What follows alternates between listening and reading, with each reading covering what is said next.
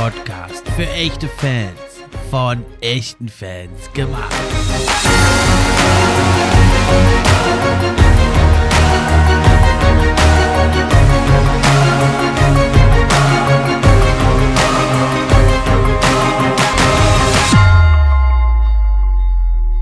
Hi, hallo und herzlich willkommen zur neuen Episode vom NBA Fan Podcast. Ich bin wie immer euer Gastgeber, der Steffen.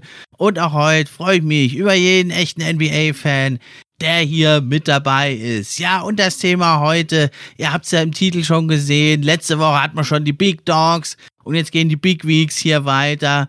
Heute heißt es also Big Apple New York, Big Ticket Kevin Garnett und jetzt gehen wir sogar heute uns mal ran und wagen so eine kleine Goat-Diskussion anlässlich von LeBron James, der jetzt auf Platz 2 in der All-Time-Scoring-Liste steht. Bevor es losgeht, aber nochmal kurz die Info. Ab sofort könnt ihr den NBA Fan Podcast auch unterstützen. Zum einen über Steady HQ, die Links sind in der Beschreibung. Oder aber eben auch, wenn ihr die Posts über Social Media kommentiert, teilt und liked, wenn ihr euren Freunden davon erzählt. Und schließlich könnt ihr auch noch eine gute Bewertung schreiben. Das hilft mir dann auch, höher in den Rankings zu erscheinen. Und da würde ich mich sehr drüber freuen, wenn es euch gefällt gefällt, wenn ihr euch ein bisschen die Zeit nehmt, das Projekt hier zu supporten. Und da habe ich mir heute also einen langjährigen NBA-Fan und Experten eingeladen. Es ist der Jonas. Hallo Jonas, schön, dass du da bist. Hallo, danke für die Einladung. Ja, Jonas, stell dich doch mal kurz hier unseren Hörern vor. Wer bist du und äh, was hast du vor allem mit der NBA zu tun? Und ja, wie bist du dazu gekommen vielleicht? Ja, äh, wie bin ich zur NBA gekommen? Das ist eine lange Geschichte eigentlich. Ich wollte damals einen Fußball haben, habe auch einen Basketball bekommen und ein Lakers-Trikot. Damals noch von Kobe Bryant. Das Trikot habe ich heute noch. Und so bin ich dann irgendwann zum Basketball gekommen. Und dann bist du dabei geblieben. Ja, coole Sache. Also schon von klein auf äh, hat er sich da angefangen zu beschäftigen. Zwar ein bisschen zufällig, aber jetzt ist er schon viele Jahre dabei und verfolgt das Geschehen, vor allem bei den Lakers, aber auch bei den New York Knicks. Ja, und mit denen wollen wir ja anfangen, Jonas. Wir gehen direkt in den Big Apple. Die Saison, ja, also dass sie jetzt ganz so toll wird wie letzte Saison, das war relativ klar, ne? Aber wir haben sie schon besser gesehen, denke ich, vor der Saison. Jetzt ist es doch ein bisschen enttäuschend mit einem Rekord von 30 zu 40 steht man jetzt auf dem 12. Platz in der Eastern Conference. Dabei war die Saison ganz gut gestartet, 5 zu 1, ging's los und danach ging es dann aber so immer weiter runter.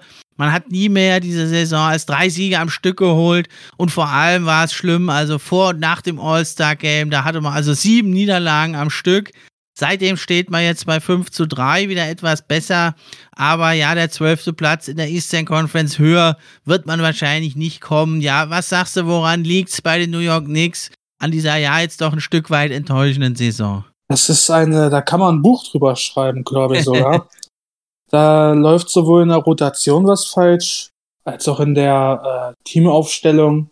So, das ist meiner Meinung nach bekommt Toppin auch viel zu wenig Spielzeit er zeigt ja, dass er massig Talent hat, aber er bekommt halt dieses, dieses Vertrauen nicht. Ja, das, da, da funktioniert halt vieles nicht bei den Knicks. Also, vielleicht ist auch der Trainer mittlerweile einfach nicht mehr der richtige Verletzungspech. Da kommt einiges drauf. Also, das Konto der Knicks ist dieses Jahr wirklich dicke.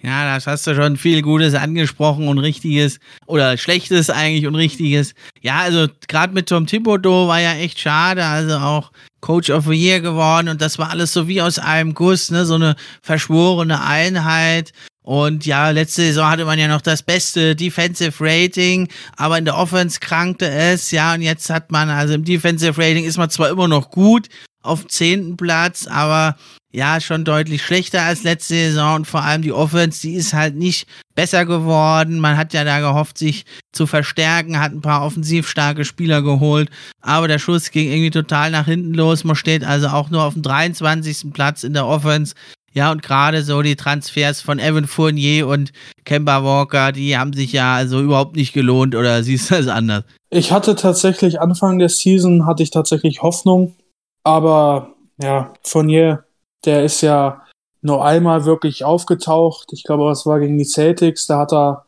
30 Punkte gemacht, hat glaube ich sogar noch den Game äh, Winner geschossen. Mhm. Das ist ja und zu Kemba Walker, es war so viel Potenzial da und es ist einfach nicht aufgegangen. Das ist halt, die, die Knicks sind halt wie, wie eine Lotusblüte. Da muss man recht viel Arbeit reinsetzen und man hat wahrscheinlich am Ende eh leider Pech gehabt. Ja, gerade mit Kemba Walker, da war es ja so, ich meine, es war eh jetzt klar, dass er jetzt nicht mehr der Kemba Walker von früher ist, von äh, Charlotte, wo er da aufgetrumpft hat. Er ist halt ein kleiner Guard, der von der Schnelligkeit lebte und ja, jetzt mit 31 dann nicht mehr der allerjüngste. Ja, aber es hat mich dann doch ein bisschen überrascht, weil man hat ihn ja gesehen letzte Saison, man wusste, er macht jetzt nicht mehr 20 Punkte im Schnitt. Äh, es wird deutlich weniger sein und ja, er hat natürlich auch nicht gut funktioniert, aber haben ja die Starter alle nicht und ist ja bisher immer noch eigentlich ein Problem und das war ja schon sehr überraschend, dass er dann so schnell eigentlich komplett aus der Rotation raus war. Also, wie stehst du dazu? Wie hast du das miterlebt? Ja, also miterlebt habe ich es leider tragischerweise schon. Das ist das Schlimme an dem. ja, es ist halt, es ist halt einfach eine volle Katastrophe. Also, klar, er ist jetzt nicht ein kompletter äh, Reinfall wie Russell Westbrook bei den Lakers, aber die Magie ist einfach raus. Das Team passt nicht zu ihm, er passt nicht zum Team. Ja, das ist, es ist halt viel, wie gesagt, es ist halt viel, viel bei den Knicks, wo man sagen muss, da ist was falsch. Aber ja, Kemba Walker ist zum Beispiel einer der Kandidaten, die würde ich tatsächlich versuchen sogar zu traden. Ist halt die Frage, was kriegst du noch für den? Ja, dann war natürlich viel Pech dabei, auch hast du ja schon angedeutet. Ne? Derrick Rose, letzte Saison ja in herausragender Form. Diese Saison ging es jetzt nicht ganz so gut los, aber man hat ja dann erfahren, er hat wohl auch angeschlagen gespielt, nur 26 Spiele gemacht. Nerlens Duell, letzte Saison auch echte Stütze, ja, auch jetzt nur 25 Spiele gemacht. Ja, und dann zieht sich so ein bisschen durch und ja, dann noch so ein bisschen wirre Aktion, holt man sich einen Cam Reddish, dann spielt er kaum, jetzt ist er eh verletzt. Also, ja, irgendwie erst hast du kein Glück und dann kommt auch noch Pech dazu, ne? Ist so dieser gute alte Spruch. Ja, da, das stimmt. Und dann noch die ganze Geschichte mit Julius Randle. Ne, die hat natürlich auch die Teamphysik ja. da ein bisschen, äh, Chemie natürlich auch ein bisschen äh, beeinträchtigt, wahrscheinlich sehr weit runtergezogen. So, Derrick Rose, letzte Season man hat sich so gedacht, yo, Alter, der alte Derrick Rose ist wieder da. Und diese Season, ja, leider wieder angeschlagen, wieder verletzt, musste sich wieder operieren lassen. Ob das jetzt noch so die nächsten Jahre weitergehen kann, weiß ich nicht. Auch wenn ich ein riesiger Derrick Rose-Fan bin, ich glaube, es gibt keinen einzigen Derrick Rose-Hater auf dieser Erde. so, das ist halt, das, das sieht halt wirklich leider ich gebe ihm noch vielleicht maximal drei Seasons, dann ist Karriereende. Ja, also, der hat sich ja schon ein paar Mal jetzt zurückgekämpft, ne? Das sah ja öfter schon schlecht aus bei ihm. Und ja, aber jetzt halt mit 33, ne? Und dann die vielen Vorverletzungen, äh, bei denen ja manche schon die Karriere schon längst beendet hätten. Ne? Der spielt ja quasi ohne, ohne Knorpel in den Knien und was nicht alles. Und ja, da war es natürlich schon ein Stück weit zu befürchten, dass er jetzt eins zu eins so eine Fabelsaison wie letztes Jahr nicht nochmal liefern kann. Ja, das stimmt. Das ist halt wirklich leider schade. Aber ja, was will man machen? Man hatte halt viele Pläne. Man hat sich erhofft, mit Derrick Rose wirklich die Point Guard Position füllen zu können. Aber es ist halt leider nichts geworden, ne? Ja, und letztes Jahr ging das halt gut auf. Ne? Da hat Randall, hat er den Playmaker gegeben, äh, war da auch deutlich stärker als jetzt diese Saison. Und dann konntest du halt da Rose von der Bank bringen. Ne? In Playoffs war es dann natürlich gegen die Hawks auch schon ein bisschen ein Problem. Und ja, das ist so ein bisschen das, finde ich, was in New York Knicks fehlt. So, so ein richtiger Point Guard, ja, der die Spieler da einsetzt dass der Randall sich vielleicht mal auch wieder auf seinen Wurf konzentrieren kann, effizienter wird, nicht alles machen muss. Und der Barrett, das ist ja mal richtig eingesetzt. Oder auch so ein Evan Fournier, das ist ja schon ein Spieler, der gut funktionieren kann, aber da brauchst du eigentlich richtig so einen klassischen Point Guard, finde ich, der die ganzen, ja, diese, diese ganzen Bausteine, die sie haben, sie haben sie ja nun wirklich eigentlich viele gute Puzzlestücke zusammen, aber ja, so einen, der die halt zusammensetzt zu so einem guten Gesamtbild, das fehlt halt einfach. Ja, definitiv. Das ist halt einfach wirklich so. Ich hätte da vielleicht sogar einen Kandidaten, weil der würde sonst nirgendwo in der restlichen Liga irgendwo äh, hineinpassen. Ja, dann hau mal raus, bin ich mal Russell gespannt. Westbrook. Okay. Er, er kann, er kann Point Guard spielen. Das hat er oft genug bewiesen. Er ist gut in der Defense. So, er, und er kann als Leader arbeiten. Und das brauchen die nix. Das ist ein junger Kader. Die brauchen wem, der wirklich von hinten sagt, Jungs, hier, Feuer jetzt. So, Russell, ja, bei den Lakers ein totaler Flop. Wird ja seinem äh, Namen leider auch nicht wiederkriegen. Der ist ja jetzt zukünftig Russell Westbrook, was ich auch nicht in Ordnung finde. Aber ich finde, das wäre das richtige Piece, was den Knicks eventuell helfen könnte. Auch wenn da viele vielleicht nicht meiner Meinung sind. Ja, er ist natürlich äh, jetzt so einfach so vom Spielerischen könnte es durchaus sogar ja, Sinn geben, aber er ist ja teuer, also über 40 Millionen und was, was würden denn die Knicks dafür abgeben müssen? Also da fürchte ich, müsste man viel zu viel opfern, um ihn zu bekommen. Außer, also es wird zu einem Buyout kommen oder wie meinst du, wäre da die Chance an Westbrook zu kommen? Weil über 40 Millionen, das ist er natürlich nicht mehr wert und das können sich die Knicks, glaube ich, auch nicht leisten, da so viel Gegenwert abzugeben. Ja, das ist schon richtig. Aber ähm, so wie es ja ausschaut, ist das mit äh, den Lakers und Westbrook ja eh schon beschlossene Sache, dass er im Sommer geht. Und er hat noch ein Jahr Restvertrag mit einer sehr hohen Summe, das ist schon richtig. Aber Einjahresverträge sind halt in der NBA sehr beliebt. Ja, da wird ja meistens immer getradet und getradet, bis man die Dinger bekommt, um dann in der Offseason halt zuzugreifen bei den ganzen Free Agents. Ähm, ich tatsächlich sehe es so, dass die Knicks sowieso erstmal warten wollen, bis hm. sie äh, Zion bekommen können. Das sieht nämlich total so aus, als würden die dann eine Duke-Reunion machen mit RJ Bar äh, Barrett und Reddish sind genau. ja zwei. Das dritte Piece fehlt halt noch, dann werden sie halt wieder vereint. Es sieht halt klassisch danach aus und ich kann mir gut vorstellen, dass man Westbrook für ein Jahr holt, eventuell ja Stücke abgibt, Westbrook dann zu den Knicks holt und dann halt nächstes Jahr den Seien holt. Ja, gewagte These, aber ja gut, äh, gut, man müsste halt natürlich dann Randall wahrscheinlich inkludieren in den Deal mit Fournier oder so, um die zu matchen und auch einen Gegenwert zu haben. Das wäre natürlich schon ein ganz schön hoher Preis. Weiß jetzt auch nicht, ob die Knicks da 100 Prozent äh, da so sich trennen wollen von Randall, der natürlich jetzt die Saison nicht anknüpfen konnte an die letzte, hat sich eigentlich überall verschlechtert. True Shooting ist um 5 Prozent runter, die Assist-Rate ist um ein paar Prozent gesunken gesunken, dafür ist die Turnover-Rate ein bisschen gestiegen, die Effizienz ist nicht mehr so gut. Also es sieht leider wohl so aus, dass letzte Saison, diese fantastische Saison, doch ein Ausreißer war und dass er nicht anknüpfen kann. Und vor allem, was ich jetzt fast am schlimmsten finde, du kannst ja mal äh, ein etwas schwächeres Jahr haben oder insgesamt schwächer spielen, aber die Körperhaltung, ne, dann ist er schnell unzufrieden, gerät mit Mitspielern aneinander. Das finde ich fast jetzt noch schlimmer als als äh, die Produktivität auf dem Feld, wie sich Randall da verhält und eigentlich nachdem er das letztes Jahr ganz anders gezeigt hat und ja auch sich da geäußert hat, dass er immer jetzt als Anführer vorangehen will und ein Beispiel sein und ja genau das ist er eigentlich dieses Jahr nicht in diesem Team mit sehr vielen jungen Spielern. Ja, das, das ist auch das Gefährliche, was ich sehe für die Zukunft. Sollte man halt ähm, Westbrook wirklich holen, dann geraten die beiden wahrscheinlich auch aneinander. Das kann ich mir gut vorstellen, weil es sind beide Leader, sie möchten es gerne sein. Sie beweisen immer wieder, dass sie fürs Team nicht zurückstecken würden.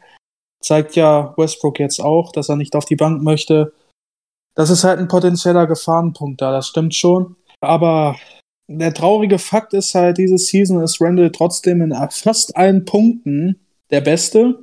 In den Punkten Rebounds und Assists. Ich denke, die spielen fast mit einem ähnlichen Kader, außer man wird jetzt noch Fournier und Kemba Walker los oder macht vielleicht doch so einen Russell Westbrook Trade, aber es wäre jetzt auch nicht so die mega Veränderung. Aber dann 2023, 2024, da hat man ja nur, also nach Stand heute, 98 Millionen Dollar unter Vertrag. Da hätte man also einiges am Cap Space und könnte da dann eben den von dir auch angesprochenen Seien oder anderen Spielern eben hinterherjagen. Und ja, man hat aber in New York natürlich auch noch eine ganze Reihe an Draft-Picks, die man halt entweder selber nutzen kann, um junge Spieler zu verpflichten oder eben da noch ein paar Trade Packages zu machen, ja. Und da sieht's ja, da sieht's ja in der Hinsicht Das ist ja das große Plus. Man hat ja sehr gut jetzt gedraftet die letzten Jahre mit Quickly, Toppin und auch Grimes dieses Jahr. Ne, hat man gute Spieler geholt und man hat auch äh, etliche Draftpicks in den nächsten Jahren. Man hat diese Saison, hat man einen in der ersten Runde und zwei in der zweiten. Und nächstes Jahr hat man sogar zwei Erstrunden-Picks. Also hat man einiges ja, an Draft-Möglichkeiten oder an Trade-Optionen, so dass die Zukunft da doch äh, noch einige Möglichkeiten bereithält für die Knicks. Das sehe ich auch so. Die Knicks sind halt immer so, es ist halt eine typische Rebuild-Mannschaft. So, und die haben da genauso zittrige Hände wie bei den Hawks. Wenn es damals nicht funktioniert, dann wird direkt getradet, manchmal eher ins Schlechtere. So, aber ja, ich sehe viel Potenzial bei den Knicks in den nächsten Jahren mit den ganzen Picks und so das ist halt, man muss es halt auch nur wirklich wollen. Und dann muss man halt auch wirklich sagen, yo, die Talente spielen bei uns, wir gehen das Risiko genau. ein, beziehungsweise wir ziehen uns den Nagel halt in die Haut rein und sind halt im Rebuild, sind halt äh, jetzt nicht die Top-Mannschaft, so, aber dann hat man wenigstens den Aufbau, aber man sollte halt auch wirklich den Talenten das Vertrauen schenken, so, weil zum Beispiel Toppin, der kriegt ja so gut wie gar keine Spielzeit, mhm.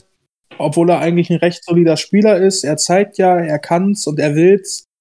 Aber mit knapp sieben Minuten pro Spiel, äh, 14 Minuten pro Spiel, ja. Äh, wird das halt nichts. Das, das kann halt einfach nicht so weitergehen. So kann er sich nicht weiterentwickeln. Da fehlt einfach das Vertrauen. Ja, also das hat eigentlich nur von den jungen Spielern nur Barrett, ne, der spielt 34 Minuten. Der ist ja auch erst 21, also das ist wirklich noch ein Ass, was man im Ärmel hat. Der wird sich noch, denke ich, ordentlich verbessern. Ja, dann hast du äh, Mitchell Robinson, ist ein bisschen so ein Fragezeichen. Ja, aber auch der steht nur 25 ja. Minuten auf dem Platz, könnte man auch mal mehr einsetzen. Da hat es ein bisschen mit den Fouls manchmal zu tun. Ja, und dann die ganzen, wie sie heißen, Quickly, der spielt ja noch recht viel, aber auch ein Grimes, der wurde, hat überhaupt nur 42 Spiele eingesetzt. Ja, und da frage ich mich, wenn du halt so Scharfschützen draftest, der hat ja in einem Spiel da wie sie mit Corona unsere Probleme hatten, sieben Dreier reingehauen. Der ist nicht der beste Defender der Grimes, aber ja, warum setzt du die nicht ein? Und gerade jetzt in so einer Saison, wo man halt sagt, äh, gut, ob wir jetzt 11., 12. oder 13. werden, ist eigentlich egal. Beziehungsweise eigentlich wäre es besser, schlechter zu sein, dass man noch einen höheren Pick hat und lässt die jungen Leute mehr ran, lässt sie mehr Erfahrung sammeln. Auch ein Miles McBride, Jericho Sims, das sind alles gute junge Leute und lass die doch mal mehr spielen und setzt da den Randall halt mal auf die Bank. Also das würde ich gerne mal sehen auch, aber vielleicht geht das auch mit einem Randall nicht, weil dann wird er zum Tier.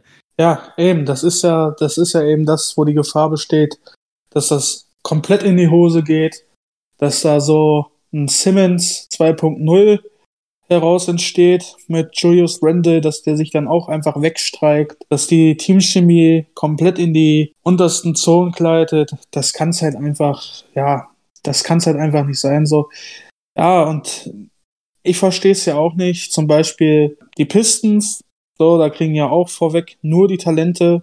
Die Pistons haben ja auch nur Talente, halt die Spielzeit. Und deswegen, ich verstehe halt nicht, warum man nicht einfach versucht zu tanken so, warum versucht man nicht zu tanken? So, warum, warum äh, spielt man denn so, als würde man gerne in die Playoffs wollen? Das kann es ja nicht sein. Das ist einfach, das ist keine Ambition, die so ein Team haben darf. So, ich sehe tatsächlich keinen Sinn dahinter, ins Play-In-Turnier zu gehen, in die Playoffs zu gehen. So, wenn man so spielt. Ich, vor allem, es funktioniert ja auch nicht. Man verliert ja nur am Stück, manchmal gewinnt man. Ja, ja also das ist schwer zu verstehen. Ja, muss man wahrscheinlich mal über Dorf fragen. Es ist ist ihm vielleicht einfach nicht gegeben, sozusagen. Vielleicht wäre er dann auch irgendwie unglaubwürdig, ne? Es ist halt so ein harter Hund und immer fighten, gewinnen, wenn er dann sagt, ja, geht halt mal raus und verliert, dann vielleicht macht er sich auch ein bisschen unglaubwürdig, aber man muss es ja gar nicht so sagen, man kann ja die Rotation so ein bisschen anpassen und hier und da mal einen benchen, sagst du, erholst dich mal ein bisschen und ja, das kann man ja schon auch alles ja. machen in der heutigen NBA. Das, da bin ich voll bei dir, aber die Tipps-Magic scheint ja auch schon wieder äh, verflossen zu sein. Ja, ich habe mir letztens gedacht, vielleicht sollte er wirklich so den, einen reinen Feuerwehrmann machen, nur noch. Ne? Er kommt einfach nur noch ein Jahr jetzt zu dem Team. Ja, startet so diese Culture, führt die so ein bisschen hoch und dann zieht er weiter. Ne? Also, ja, jetzt ist ein bisschen übertrieben natürlich, ja. aber das war ja eigentlich bei seinen Teams schon oft. Die spielen hart, die haben eine super Defense, Da ist er also ein Genie wie kein anderer. Aber ja, so eine kreative, effiziente Offense einzurichten, das war noch nie so seine Stärke. Und naja, vielleicht sollte er sich da dann halt noch ein paar Berater holen oder eben vielleicht sogar wieder mal einen Schritt zurückgehen. Als Defensive Coach hat er ja auch schon gemacht. Da werden mich wahrscheinlich jetzt auch viele viel verfluchen oder eventuell fragen, hat er überhaupt einen Plan vom Basketball? Ich würde ihn sogar eventuell bei den Lakers sehen, wenn der Frank Vogel äh, entlassen wird. Weil äh, dann hat man neben dem Court und auf dem Court halt extreme Leader, die das Team anspornen, die sagen, yo, Jungs, Power geben, gewinnen, gewinnen, gewinnen. Und das wollen die Lakers und so einen Trainer brauchen die halt auch. So, klar ist jetzt die Gefahr mit LeBron halt an der Kante zu laufen, dass er dann sagt, nee, ich verlängere nicht, ich beende meine Karriere nicht mit den Lakers. So, klar könnte das auch passieren, aber ich sehe Tipps tatsächlich eventuell als potenziellen Kandidaten bei den Lakers. So, da bei den Knicks muss irgendwas hin, was viel mit Talent gearbeitet hat, was auch wirklich auf die Talente eingeht. Ja, und das, das wäre ein guter, ein guter Spot, denke ich. Ja, also Thibodeau, er war ja schon auch in dieser Rolle. Er war ja 2007, 2008, äh, war er ja Defensive Coach bei den Celtics unter Doc Rivers und da hat man ja wirklich eine der besten Defenses aufge äh, aufgestellt gemeinsam und hat ja da auch den ja. Titel geholt. Das ist ja auch eine super Überleitung eigentlich jetzt zu unserem nächsten Thema. Oder möchtest du noch was abschließend zu den Nix anfügen? Wenn mich einer von den Offiziellen hört, hört auf mit dem, was er jetzt tut und vertraut auf meine Worte. das ist doch mal eine Ansage. Ja, aber ja, also so insgesamt, so ist es in den, bei den Knicks, finde ich, verglichen zu früher, da waren sie eine absolute Chaos-Franchise. Da ist das jetzt schon äh, deutlich besser und man hat ja einige Pieces jetzt da und das ist aber für viele Franchises eben ja, das, das die große Schwierigkeit dann eben von den Talenten und diesen Pieces da den großen Schritt zu machen, dann zum ja regelmäßigen Playoff-Team. Letzte Saison, das war halt eine große Ausnahme bei den Knicks, glaube ich. Und jetzt muss man halt mal schauen, wie es weitergeht. Ja, und dann äh, sind wir schon bei unserem nächsten Thema, The Big Ticket. Das ist also Kevin Garnett und der ist ja also, deswegen äh, hatte ich vorhin gesagt, Überleitung, der ist ja also mit den Boston Celtics 2007, 2008 gemeinsam mit Tom Thibodeau, damals Defensive Co Coach äh, bei den Boston Celtics, Meister geworden und das, äh, nicht nur deswegen, sondern weil er also etliche Jahre seiner herausragenden Karriere bei den Boston Celtics verbracht hat, wurden ja vor einigen Tagen unter die Hallendecke gezogen, wird nicht mehr vergeben. Und das wollen wir jetzt zum Anlass geben auf das Big Ticket oder den The Kid, wie er auch genannt wird. Kevin Garnett nochmal zurückzublicken. Was fällt dir denn so als erstes ein, wenn du jetzt so da zurückblickst auf die Karriere von Kevin Garnett? Trash Talk. wenn es ein Spiel, wenn es einen Spieler gibt, der wirklich auf den Platz gekommen ist und gesagt hat, ich mach dich fertig, dann ist das Big Ticket, dann ist es Kevin Garnett. Oh ja, da gibt's also, da kann ja fast jeder, der mal gegen ihn gespielt hat, wirklich eine Anekdote erzählen. Und er hat ja also da nicht nur wie heutzutage manch einer nur Müll geredet, er hat es dann also auch Taten folgen lassen oder hat eben erst die Taten gebracht und dann noch den Spruch hinterher. Und also da haben viele Spieler ja große Sorge gehabt, wenn sie gesehen haben, oh, äh, nächsten Samstag oder so, da muss ich gegen Kevin Garnett ran, ran. Da hat man sich schon mental drauf einstellen müssen und das Spiel nicht nur auf dem Platz, da hat er herausragende Talente, aber eben auch ja, im, äh, im Gehirn und mit dem Mund ausgetragen. Also ein richtig krasser Typ, der Kevin Garnett. Ein Monster auf dem Feld. Ja, warum er The Big Ticket heißt, vielleicht für die jüngeren Hörer oder wenn ihr es nicht wisst, er ist ja also einer, er ist 1995 in die NBA gekommen und ähm, ja, er ist einer der wenigen Spieler, die also von der Highschool direkt mehr oder weniger in die NBA gewechselt sind. Ja, es ist eigentlich so immer gewesen, man muss vier Jahre am College bleiben. Das war ja bis 2005 der Fall. Und nur in Ausnahmefällen konnte man das beantragen oder äh, versuchen zu beantragen, in die NBA zu kommen. Also es gab es wirklich nur in 70er Jahren mal ein paar Fälle, Daryl Dawkins und Willoughby. Dann 1989 auch ein Begriff, Sean Camp. Und dann waren es eben 1995 Kevin Garnett, einer der ersten nach einigen Jahren wieder, der das gemacht hat. Und ihm folgten dann 1996 Kobe und T-Mac der Tracy McGrady und noch ein paar andere. Und ab 2005 ist die Regelung jetzt wieder so, dass man mindestens Minimum 19 Jahre alt sein muss. Und ja mindestens ein Jahr nach der Highschool. Man kann es jetzt am College verbringen oder anderswo, aber erst dann darf man in die NBA und da ist also dieser Spitzname äh, The Kid äh, kommt daher, weil eben Kevin Garnett ja, also ganz jung in die Liga kam, als junger Schlags. Und ja, was zeichnet ihn denn also aus? Was würdest du sagen? Er wird ja neben Dirk Nowitzki als der Prototyp des modernen Power Forwards bezeichnet. Ich habe jetzt die Karriere von ihm nicht so wirklich mitbekommen oder mitverfolgt, weil ich zu dem Zeitpunkt auch als NBA-Fan wurde. Aber ja, er hat halt auch das Big Man Play revolutioniert. Die sind dann nicht mehr so stämmig gewesen, genau. nur noch auf bestimmte Punkte konzentriert. Die standen halt nicht mehr hinten, so, sondern da gab es dann Leute, die haben dann halt auch mal vorne gestanden und haben sich dann unterm Korb gestellt oder auch auf die Midrange. Ja, mit Dirk Nowitzki halt auch mal einer von weit, weit außen. So, und da ist halt äh, Kevin Garnett der Kandidat, der meiner Meinung nach das Midrange-Game der Big Mans auf jeden Fall revolutioniert hat. Genau, völlig richtig. Also vorher waren Power Forwards, das waren echte Bruiser, wie jetzt ein Charles Oakley, richtige Klötze. Ja, oder Seven Footer, wie ein Hakim Olajuwon. Ja, der zwar elegant war, aber der eben in der Zone gewütet hat. Ja, der nicht von draußen wirft, der auch nicht den Ball irgendwie groß händelt. Das hat man den Guards überlassen, ja. Olajuwon, Shaquille O'Neal, David Robinson, ja, das waren dann eher Center, aber das waren so die Big Men, die klassischen Big Men. Dann kam schon Charles Barkley, hat ein paar neue Elemente gebracht, aber dann richtig den Umschwung brachte also Kevin Garnett.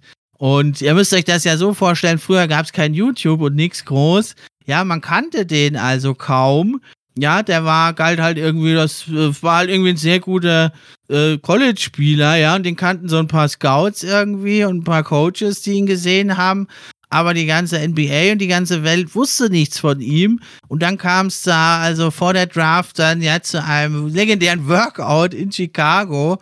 Und äh, ja, da äh, spielte er dann und da äh, äh saß dann äh, John Hammond von den Bucks, wird zitiert, da, also ein GM von den Bucks damals. Und er sagte, er sagte dann, äh, es war so ein Scrimmage, wurde da gespielt, eins gegen eins oder einfach nur so rumdribbeln. Dann hat er gesagt, komm, er saß am Spielfeld dran, sagte zu Kevin Garnett, komm, äh, Junge, mach mal den Ball auf dem äh, Dribbelmat, zeig mal, was du kannst. Ja, und dann äh, Kevin Garnett dribbelt los, äh, behind the back, Dribbel durch die Beine und dann ging's. Also, das war, war bahnbrechend. Und Flip Saunders, der Timberwolves Coach, Peter dann auch Pistons Coach, leider verstorben mittlerweile, der sagte also, seine Intensität, seine Energie, dieses Skillset, der kann also rebounden der, oder der blockt den Gegner weg. Wenn nicht, reboundet er halt, bringt den Ball selber nach vorne, kann dann aus der Midrange abschließen, am Korb abschließen. Sowas gab es vorher einfach noch nicht. Da wird Flip Saunders zitiert, äh, wir haben ihn gesehen, wir haben gesagt, okay, den nehmen wir als Nummer eins. Ja, nur mit so einem Workout, äh, mit nicht mal irgendwelchen namhaften Gegenspielern. Also so bahnbrechend war eben Kevin Garnett. Ja, das sehe ich auch so. Er ist halt, ich habe viele Highlights gesehen auf YouTube, auch während ich noch im Verein Basketball gespielt habe. So, um mir das mal so anzueignen, weil im Vergleich zu anderen bist du natürlich mit 1,98 auch schon mal größer im Basketball zumindest wenn es im Amateurbereich ist. Da habe ich mir dann auch so ein paar Tricks abgeschaut und ein bisschen Verhalten abgeguckt. Also meine Gegner und so hatten schon mit mir zu kämpfen, besonders wenn es um Trash Talk ging, das konnte ich auch gut. Also er hat halt wirklich den Weg bereitet, so für Leute, die eine große Klappe hatten und Basketball spielen konnten. Das ist halt Kevin Garnett. Das ist Kevin Garnetts Vermächtnis und er ist aber auch ein richtig guter Spieler. Er ist zum Beispiel auf dem neunten Platz All-Time in Sachen Rebounds. Ja, also wenn du in den Top 10 bist, in der All-Time-Liste in der NBA, das, das sagt schon einiges. Ja, der Teamerfolg war ihm zunächst in Minnesota nicht so vergönnt. Die einzige Ausnahme war 2004. Da war man mit 58 zu 24 auf dem ersten Platz in Westen und fegte also auch in der ersten Runde die Nuggets mit 4-1 weg. Das ist übrigens der erste Sieg äh, überhaupt der Timberwolves in ihrer Geschichte in den Playoffs. Ja, also der hat schon Geschichte geschrieben, Kevin Garnett. Nicht nur also als Teenager, der in die NBA kommt, hat auch der Franchise, für die er viele Jahre gespielt hat, den ersten Sieg geschenkt. Dann haben sie in der zweiten Runde gegen die Kings, das waren also andere Zeiten, ja, ein starkes Kings-Team mit 4-3 haben sich durchgesetzt und dann verloren sie, also wie im Jahr zuvor in der ersten Runde, verloren sie dann gegen die Lakers, die ja dann äh, in den Finals sang- und klanglos untergingen gegen die Pistons. Ja, aber dann die Jahre danach, 2005 nur 9., 2006 nur 13. Und dann kam ja der Abgang nach Boston. Und da muss man sagen, das waren so die ersten Jahre von Kevin Garnett, die, die ja, über zehn Jahre bei den Timberwolves. Da war er doch ein Stück weit unterm Radar, weil die Timberwolves haben halt nicht so viele im nationalen Spiele, Spiele im nationalen TV. Das ist eher immer schon was gewesen für Spezialisten und Fans, die sich das angucken. Und viele hatten Kevin Garnett nicht oft spielen sehen, haben zwar gehört, ist ein toller Typ, aber so richtig auf die ganz große NBA-Bühne kam er ja dann erst in Boston und da ging es ja dann direkt los. Das war ja ein sensationeller Transfer damals von Danny Age, der ja also nicht nur Kevin Garnett geholt hat und Paul Pierce behalten hat, sondern eben auch noch Ray Allen mit dazu geholt hat. Das war so, ja, die erste Big Three der, der Moderne eigentlich wieder. Ja, was sagst du zu diesem Fabelteam damals? Ich hab's gehasst. Aber ich glaube, als Lakers-Fan äh, nicht verwerflich. Ja, es war halt echt anstrengend, gegen die zu spielen. Dann hast du dann Kevin Garnett auf dem Feld, ein Rebound-Monster, ja, so Gott wie ihn, äh, so wie Gott ihn schuf. So, dann hast du einen Shooter gehabt mit Ray Allen und dann hattest du halt noch einen zwar langsamen, aber recht soliden Paul Pierce, der auch noch von sich zu überzeugen äh, ließ. So. Rondo noch dazu. Einen jungen Rondo. Einen jungen Rondo. verdammt schnellen Point Guard mit meiner Meinung nach bis heute sogar wahrscheinlich den höchsten IQ auf dem Court, meiner Meinung nach. Durchaus. Das ist auch vor allem jetzt so wie er bei den Cavaliers überzeugt. Das ist halt einfach, das ist halt einfach wirklich ein Goldstück. Nennen wir es mal einfach so. Also damals war das halt, weil der Einzige, der es aufhalten konnte, war Kobe. Und da war halt nichts dazwischen. Ne? Das war halt, das war halt ein Team, das hat sich eigentlich jeder gewünscht.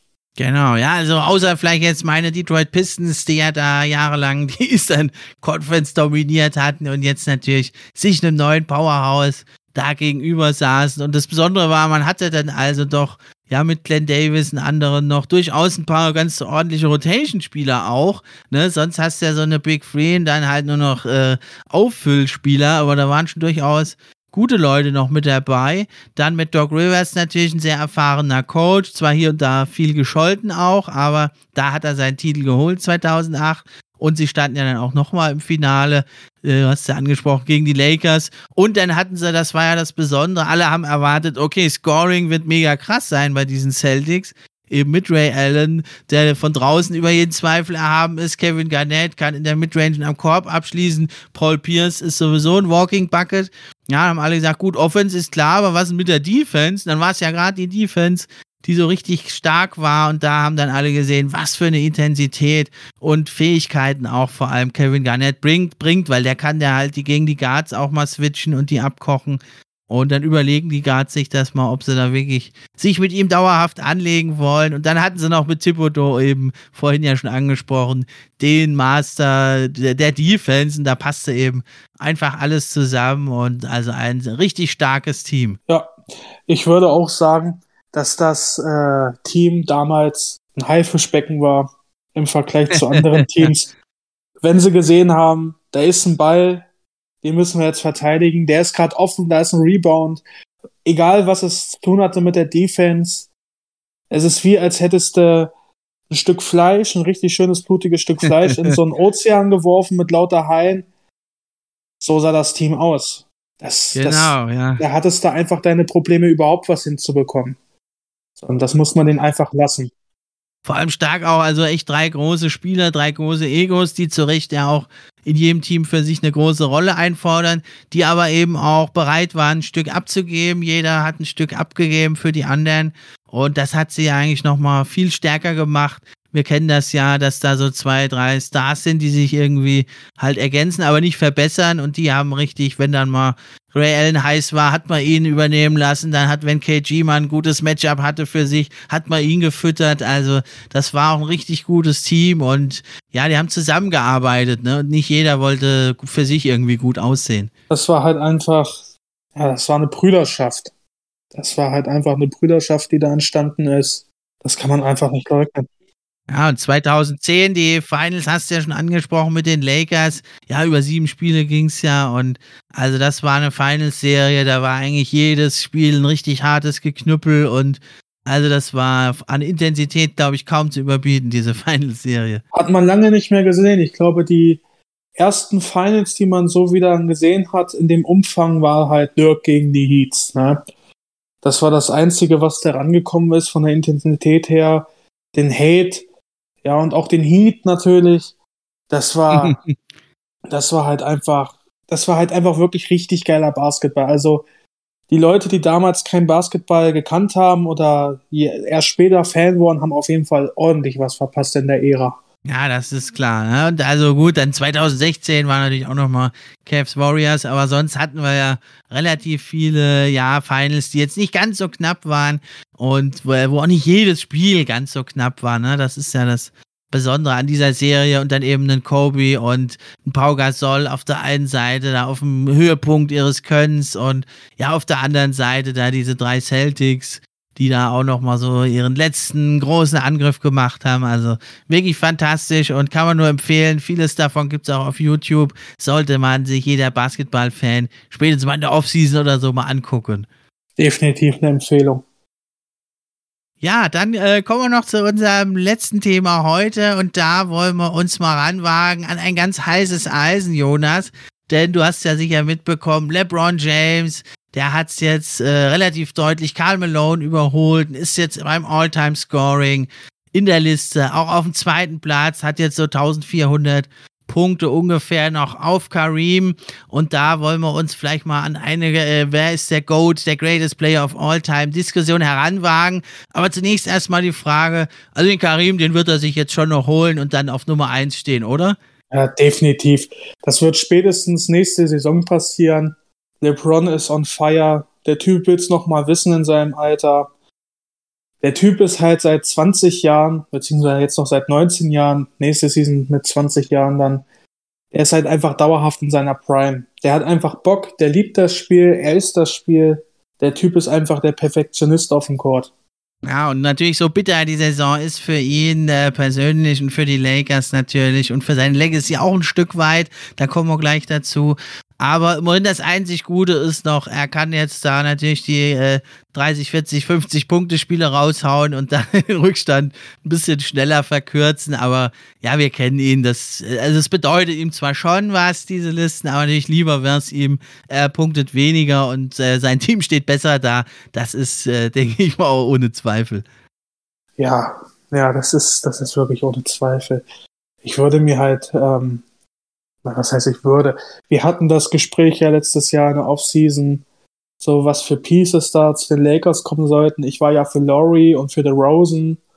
So, dann kam halt Westbrook, wo ich schon von vornherein gesagt habe, das könnte eventuell in die Hose gehen. So, weil er halt schon bei den Wizards gezeigt hat, ja, da funktioniert's halt nicht so. Er lässt es halt wirklich, wie vorhin schon angesprochen, mit Julius Randle und ihm, er lässt sich halt nicht zur Nummer zwei machen und er sieht es auch erst recht nicht ein, äh, auf die Bank zu gehen. Auch nicht zum Wohle des Teams. Mhm. Und ja, das, ja, das, das ist wirklich schade, sonst wäre er ein echt guter Spieler. Also er hat es ja auch äh, bewiesen, eigentlich, der Westbrook, so dass es funktionieren kann, wenn er von der Bank kommt, aber wenn er nicht möchte, jetzt zeigt er ja zumindest, dass er noch werfen kann oder beziehungsweise, dass er endlich seinen Wurf gefunden hat den letzten Spielen hat er ja mal ein paar Dreier geworfen, sogar ein Game Winner in der Overtime. Ja, den, also den der Dreier zur, zur Overtime, ne? Und dann, also mit ah, Stil sogar noch. mit Stil noch vorne dran, ja. Also wir wollen es ja jetzt nicht an Russell Westbrook alleine festmachen, haben wir ja auch schon, nee. wurde hier im Podcast schon oft diskutiert. Ne, das liegt natürlich da, hat einige Ursachen, nicht zuletzt auch die Verletzung von Anthony Davis, und, äh, und, und, und, äh, da denke ich, brauchen wir uns gar nicht mehr größer vertiefen. Dann äh, würde ich sagen, gehen wir doch mal rein in die Goat-Diskussion. Ja, äh, also welche zwei Spieler, denke ich mal, wir hier vor allem diskutieren, ist klar. Also MJ und LeBron, oder siehst du da überhaupt noch jemand anderen, der da, den man da ja nennen könnte, ernsthaft? Du kennst mich, ich bin ein sehr großer Kobe-Fan, aber ohne MJ gab es kein Kobe oder beziehungsweise der Spielstil wäre ein anderer gewesen. So, und deswegen würde ich schon sagen, dass es auf der obersten Stufe tatsächlich nur diese beiden gibt. Und für mich persönlich ist es einfach jetzt mittlerweile LeBron. Okay, ich bin ja immer noch einer, der zu Michael Jordan hält. Das ist natürlich zum allerersten schon mal auch dann so eine Verständnisfrage. Was macht denn für dich vor allem den Goat überhaupt aus? Ja, was, was macht es für mich aus? Klar, natürlich das Team. So, wie funktioniert er in dem Team? Und LeBron passt einfach überall rein. Der kommt und gewinnt. So, klar, jetzt mit den Lakers 2018, seine Debütsaison das erste Mal die Playoffs verpasst. So, und dann ähm, jetzt höchstwahrscheinlich ins Play-In-Turnier müssen. So, das ist halt ein bisschen herausfordernd für ihn natürlich, aber er kriegt es halt hin. So, und LeBron halt halt dieses Jahr und hat auch schon öfter ge gezeigt, wenn halt kein Co-Star bei ihm ist, wenn kein Zweiter da ist, dann kann er das auch alleine machen. So, und Le, ähm, MJ, ja, da kann ich halt auch nicht so allzu viel zu sagen. Ich bin ja die Generation nach dir. So, für mich war MJ halt, ja, der Typ, der das moderne Basketball halt erfunden hat oder beziehungsweise revolutioniert hat, hat mit äh, Pippen und mit Rodman da seine Big Free gehabt. Ja, und hat, wie soll ich sagen, in meinen Augen, ja, liegt halt auch viel in dem Erfolg, besonders bei Rodman und bei Pippen. Das wird viel ja, unterstrichen. Ja, also es ist, äh, es, ich finde es ist immer sehr schwierig, natürlich Spieler aus verschiedenen Generationen zu vergleichen. Und ähm, ja, also man muss natürlich schauen, äh, der Vergleich ist halt eben auch sehr schwierig, weil LeBron spielt 19 Saisons. Michael Jordan hat nur 15 gespielt und da sind dann schon zwei bei den Wizards dabei, wo er eigentlich ein paar Jahre nicht mehr gespielt hat und in einem sehr hohen Alter gespielt hat. Und ja, die 90er sind natürlich, äh, ist zwar noch nicht ganz so lang her, aber es ist jetzt mit der Zeit LeBron äh, spielt natürlich in mehrerer Hinsicht nicht ganz zu vergleichen. Ne? Das eine ist natürlich die ganze Sportmedizin, die Regeneration, die Ernährung, das ist heute mal noch auf einem ganz anderen Stand. Ja, dass man heute eher vielleicht die Chance hat, so eine lange Karriere zu haben, so lange wie LeBron, aber auf diesem ultra hohen Niveau ist halt dann trotzdem fast keiner. Aber ja, das ist so das eine, dass die Karriere ein bisschen kürzer ist eben zum einen dieses Sportmedizinische, zum anderen aber natürlich die Spielweise auch. Du weißt ja, in den 90ern ging es knüppelhart zu. Wenn du da in den Korb gegangen bist, da bist du im Publikum gelandet oder ein Lambier hat er dann nochmal an der Hand getreten oder so, wieder auf dem Boden liegst. Ja, also da ist natürlich die Langlebigkeit ein bisschen schwieriger äh, zu erreichen. Und das ist natürlich schon mal die eine Sache, dass Bart Jordan auch 15 Saisons gespielt hat, aber eigentlich nur 13, da bei seinen Bulls zwei dann nochmal so hinten dran gehängt. War in einem ähnlichen Alter, wie es der LeBron jetzt ist, aber ja, nicht so eins zu eins vergleichbar. Ne? Das ist natürlich schon mal das eine. Dann kann man aber natürlich auch sagen, was spricht denn jetzt für LeBron in dieser Diskussion? Das ist natürlich zum einen die Langlebigkeit, die haben wir schon angebrochen. Also eigentlich, ja, also die Rookie-Saison von LeBron würde ich noch mal ein bisschen rausnehmen, aber eigentlich 18 Saisons spielt er auf Superstar-Niveau. Da brauchen wir nicht drum rumreden. Das hat kein anderer geschafft. Und das andere sind so diese All-Time-Listen. Da habe ich mir das mal angeguckt, wenn man mal schauen will, also für die Regular Season. Da sind es eben äh, so, da liegt All-Time LeBron eben bei den Punkten auf 2, Jordan auf 5. Bei den Assists LeBron auf 7, Jordan auf 47. Ja, war ja keiner, der viel abgibt. Und dann bei den Rebounds LeBron auf 39, Jordan auf 132, war halt auch ein Shooting Guard. Und dann haben wir aber noch die Steals, da liegt Jordan auf 3, LeBron James auf 10. Ja, also was für LeBron spricht, denke ich, neben der Langlebigkeit sind diese All-Time-Listen. Und dann ist jetzt die große Frage, das sind nämlich die 10 Finals von LeBron, aber eben nur vier gewonnen, nur vier in Anführungszeichen gegenüber den sechs Finals von Michael Jordan und sechs Championships. Was würdest du denn da höher einordnen? Klar, Teamleistung und so. Aber LeBron, er hatte halt schwierigere Gegner, das ist meine persönliche Meinung. Er hat ja noch äh, gegen die Oldschool-Basketballer gespielt, die aus den 90er gekommen sind. Hat ja gegen Dirk gespielt, hat gegen Steph Curry, Clay Thompson und Draymond Green gekämpft. Ja, gekämpft. Es war ja wirklich ein Kampf über Jahre hinweg. das ja, muss man das sagen, ist, ja. Man muss halt einfach sagen, wenn eine Mannschaft die Warriors schlagen konnte, dann waren es halt einfach die Cavs. Haben ja auch einen 3 zu 1 Rückstand wieder wettgemacht. LeBron war sich da schon ziemlich sicher. das, das macht's halt für mich aus, so dass LeBron da so ein bisschen die Nase vorn hat. Nicht wirklich viel. So, klar, man kann darüber streiten, aber genau deswegen ist halt LeBron in meinen Augen der GOAT, weil er halt gegen solche Kaliber von Spielern gespielt hat. So, und halt selten wirklich nochmal so einen hundertprozentigen Coaster hatte. Klar, Kyrie und sowas. Aber LeBron. Ben Wade, halt, Chris Bosch. Ja, genau. Das bei, bei den, äh, bei den äh, Miami Heats, genau. Da hatte er zwei. So, das war ja auch eine Big Free damals. Ich weiß noch, wo in den Nachrichten angekommen ist, wie die da ihre Trikots da verbrannt haben in Cleveland. Mhm.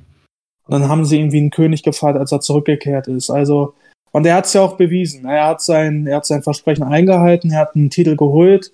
So, das, das war, das ist halt aber auch so ein Punkt, wo man sagen muss, LeBron hält eigentlich immer seine Versprechen. Wenn er sagt, yo, ich komme da jetzt hin, um einen Titel zu gewinnen, dann gewinnt er auch einen Titel. Das hat er jetzt mhm. bei jedem Team gemacht, auch bei den Lakers. was wahrscheinlich, was wahrscheinlich die schwierigste Mannschaft ist, wo man überhaupt spielen kann, weil egal wo du bist, die Augen gehen immer auf die Lakers. Wie stehen die Lakers? Was machen die Lakers?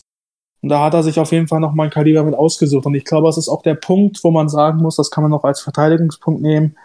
Weil er halt so ein großer Anspruch ist, könnte es vielleicht auch daran liegen, dass diese zwei Nicht-Playoff-Seasons oder eventuell auch äh, Play-In-Seasons in den First Round Out gegen die Suns letztes Jahr ja, dass man das vielleicht nehmen könnte und sagen könnte, deswegen ist er nicht der Goat, weil er es nicht geschafft hat, so, oder weil er es nicht äh, zu 100% hinbekommen hat, das Team da so zu leaden. Aber ich denke mal schon, dass er da die Nase trotzdem noch vorne hat vor MJ, auch wenn es nur knapp ist. Für mich ist auch MJ eigentlich auch der Goat, weil wegen Kobe. Aber LeBron macht ihn einfach diesen Ruf jetzt mittlerweile so streitig, dass man einfach sagen muss, aus meiner Sicht, LeBron hat die Nase vorn momentan. Also diese zehn Finals, das ist immer, da bin ich so ein bisschen hin und her gerissen. Ne, es ist, man muss sagen, also außer, also er war eigentlich nur LeBron in einem Finals wirklich ein klar besseres Team gehabt, denke ich. Das war 2011 gegen die Mavericks. Da muss man sagen, Chris Bosch und Dwayne Wade, äh, das, das musste eigentlich gewinnen. Das darfst du nicht verlieren. Sonst eigentlich in allen Finals, in denen LeBron war, waren sie also unterlegen, krass unterlegen oder vielleicht ungefähr gleichwertig, ja, aber er hat nie das, sonst eigentlich nie das bessere Team gehabt, außer 2011. Das kann man ihm allerdings dann ankreiden. Ja, auf der das anderen stimmt. Seite hast du dann wieder halt diese Langlebigkeit. Hätte denn Jordan nach diesen sechs Finals, die er alle gewonnen hat, auch sechsmal Finals MVP war LeBron viermal, eben nur bei den vier, die er gewonnen hat, hätte er das so aufrechterhalten können. Ja, es ist auch eher unwahrscheinlich, dass er jetzt noch sieben, acht, neun Mal dann auch noch gewonnen hätte. Ja, also dadurch muss man sagen, ja, einerseits kannst du sagen, das macht eigentlich, äh, spricht gegen LeBron, dass er sechsmal verloren hat in Finals. Auf der anderen Seite, ja, sind es halt zehn Finals und nicht nur sechs. Das muss man sagen. Ja, und dann, äh, ne, dann kann man natürlich jetzt noch das ansprechen, was du meintest, äh, mit den Playoffs. Also da muss ich äh, sagen, also Jordan hat ja 13, also 15 Saisons, äh, 13 Mal die Playoffs erreicht, zweimal jetzt nicht mit den Wizards am Ende. Das würde ich so ein kleines bisschen rausnehmen. LeBron hat auch dreimal die Finals nicht, äh, die Playoffs nicht erreicht, 2004 und 2005, ne, in seinem Rookie-Jahr und in der zweiten Saison. Und dann eben 2019 bei den Lakers, das kann man auch ein bisschen einschränken wegen Verletzungen, ja. Dann hast du aber ja, hat er dreimal die Playoffs nicht erreicht. Dieses Jahr ist noch fraglich, aber auch ein Michael Jordan ist ja dreimal in der ersten Runde ausgeschieden. 85, 86, 87, immer ja. gegen brutal starke Celtics, aber das gibt's ja auch, ja. Und auch in der zweiten Runde ist ja also Jordan zweimal ausgeschieden. Ja, einmal war er 95 aus der Pause zurück. LeBron zwei, dreimal in der zweiten Runde, 2006, 8 und 10 ausgeschieden. Und dann, also es nimmt sich eigentlich alles nichts viel. Im Endeffekt kommt es auf diese Finals raus. Und dann hast du halt entweder, siehst du das höher, sechs Finals, sechs Titel, oder du siehst das höher, zehn Finals, vier Titel. Im Endeffekt ist es ein Stück weit Geschmackssache. Und da kannst du hier auch immer weitergehen, auch bei MVPs. Jordan war halt fünfmal MVP. Vielleicht hätte er 97 auch noch werden müssen. Äh, ist ja legendär, dass er das dann nochmal als Anreiz genommen hat, Pat Ewing zu demütigen. LeBron hat nur vier MVPs, einen weniger, kann man auch streiten, er hätte eins, zwei mehr gewinnen können. Genauso, äh, also was noch ein Case ist für mich, was für Michael Jordan spricht, ist die Defense. Die Defense insgesamt und vor allem die Defense und die Intensität in der Regular Season.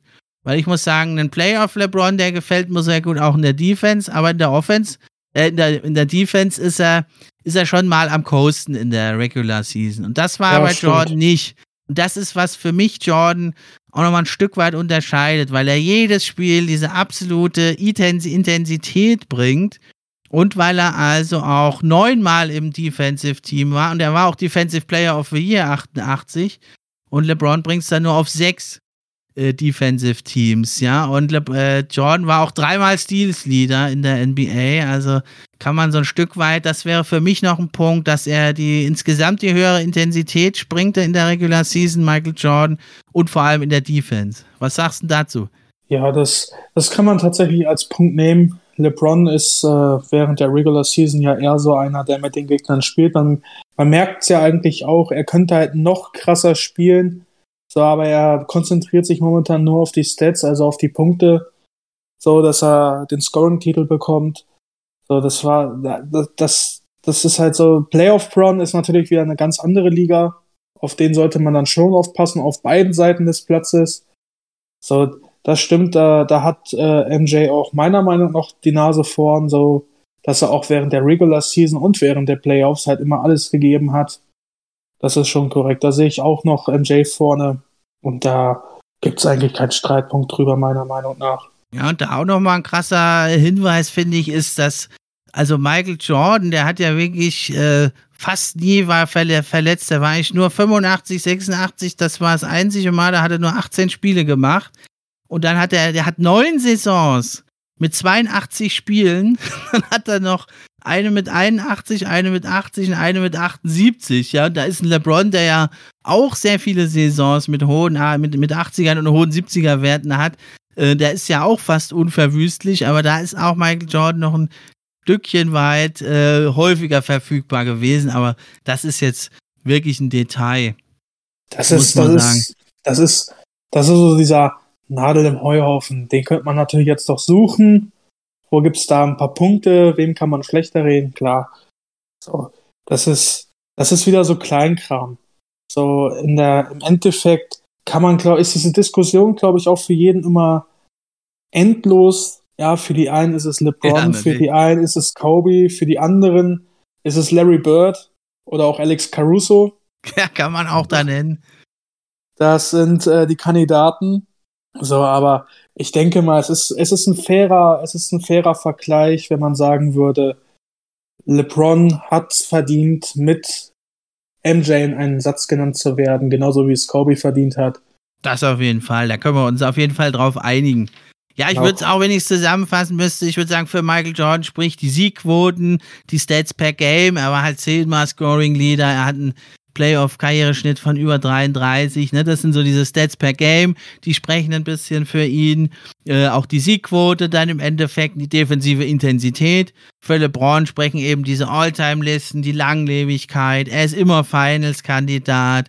Und ja. beide sind so gut wie nie verletzt und fast äh, unverwundbar, möchte man sagen, ja. Und auch ein Michael Jordan, der hätte ja dann im höheren Alter. Und es ist halt sehr schwer zu vergleichen, finde ich. Der hat halt 94, 95, macht dann eine Pause, dann hört er 98 direkt auf.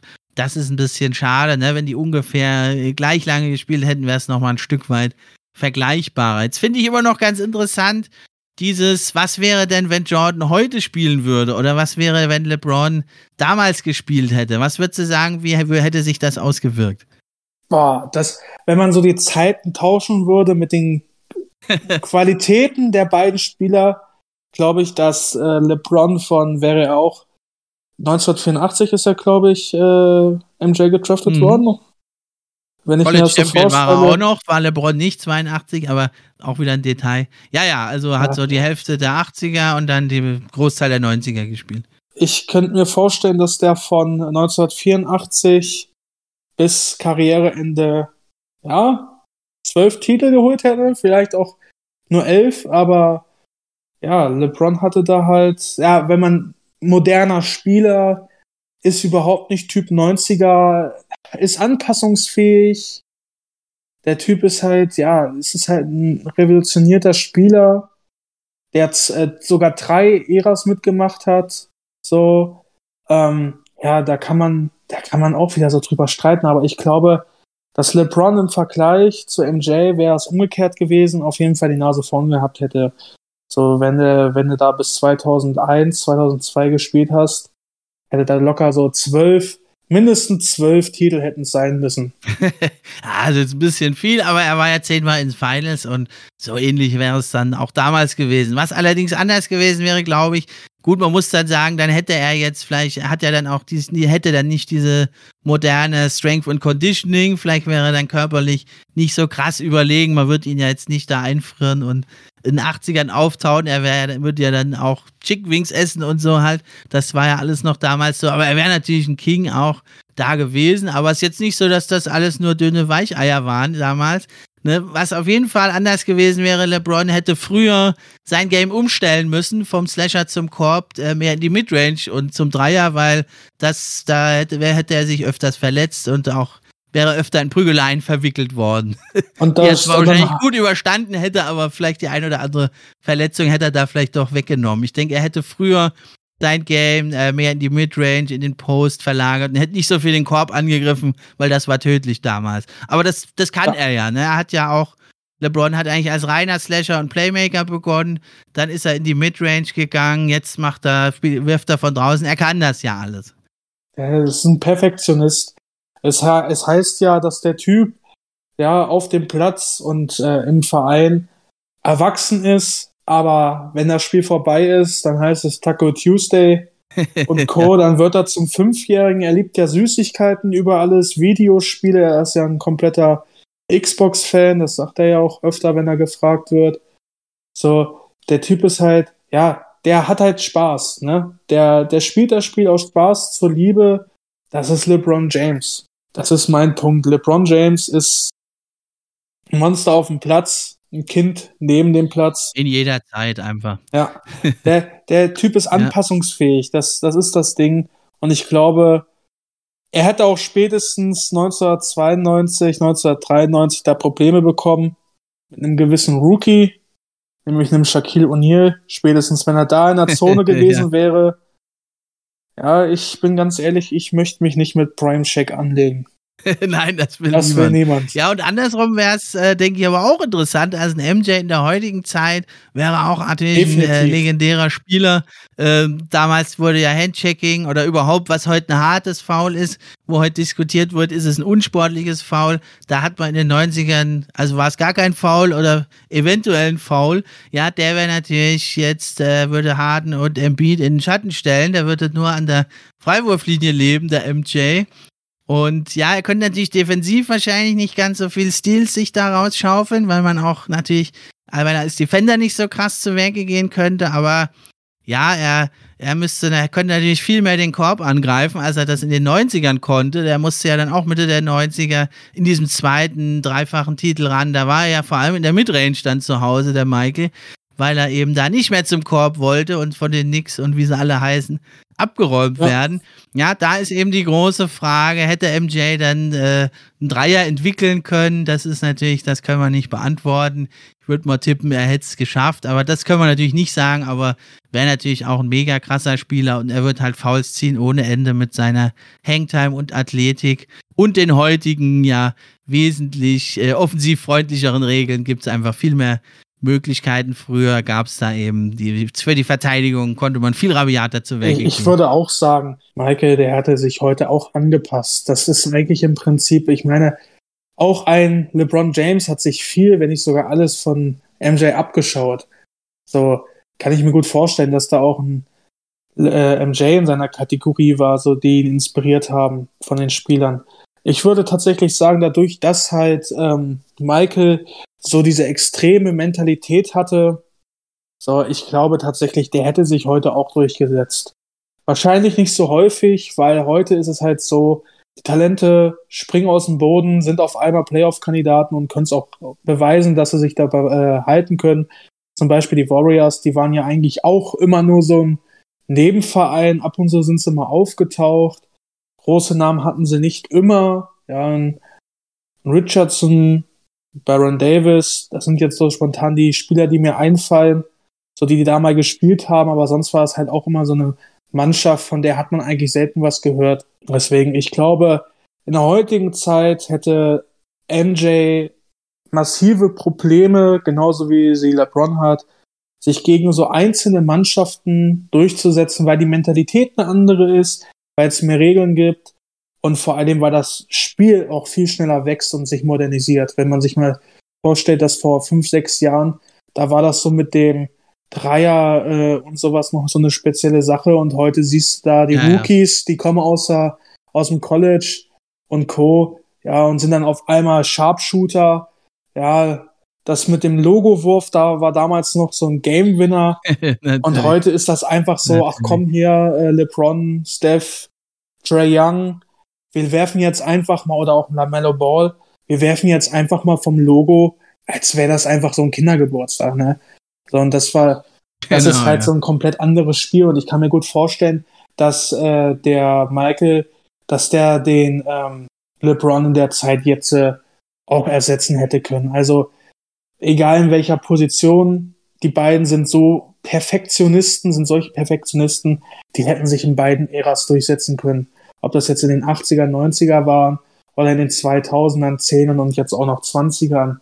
Ich glaube, das ist, das macht keinen Unterschied und das ist auch wahrscheinlich auch der Punkt, wo ich sagen würde, man kann keinen genauen Goat festlegen, da hat jeder seine eigenen Präferenzen. So, und ähm, ich glaube, das ist einfach so ein Punkt, wo man sagen muss, es kann nicht nur ein Goat geben. Das ist mein persönlicher Punkt. Für mich persönlich, na klar, es ist mittlerweile LeBron James, auch als Kobe-Fan. Der war ja eigentlich mein persönlicher Goat. Aber das ist halt so ein Punkt, wo man sagen muss, jeder hat das Spiel so revolutioniert, auf seine eigene Art und Weise. Da müsste man so viele Leute nennen in dem Goat-Rennen, eventuell. Ja, und das ist halt der Punkt. Ich glaube, es gibt keine Nummer eins äh, im Basketball. Es gibt halt viele Nummer Einsen.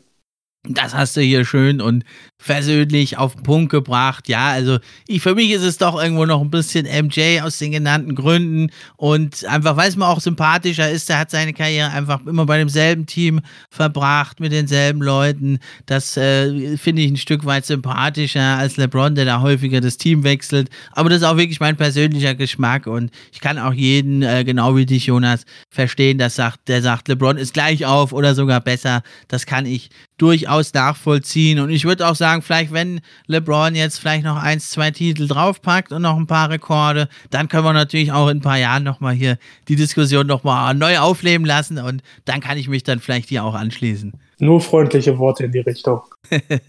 ja, Jonas, Mensch, dann ist jetzt schon wieder über eine Stunde um. Ich denke, äh, wir haben unseren Zuhörern hier einen guten Content geboten. Hat echt mega Bock gemacht mit ja. dir. Und äh, bist hier immer wieder gerne willkommen, mein Lieber. Ich hoffe, in Zukunft, dass ich auch öfter teilnehmen kann. Hat mir Spaß gemacht. Dafür, dass das meine erste Podcast-Folge überhaupt ist. Ja, hast dich doch wacker geschlagen. Ja, ein bisschen nervös, aber hat funktioniert. Alles gut und ich denke, ihr habt es auch gemerkt, der Mann kennt sich aus und hatte immer wieder mal auch einen interessanten Standpunkt, so auf den jetzt nicht jeder sofort kommt. Aber wenn man dann mal drüber nachdenkt, er gibt immer Hand und Fuß, was er so erzählt.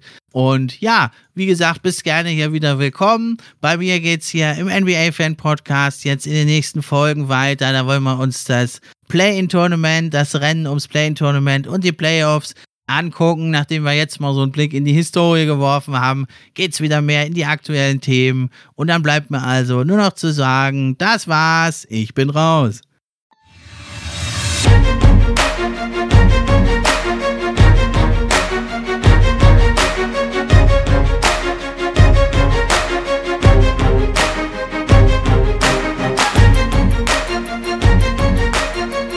NBA Podcast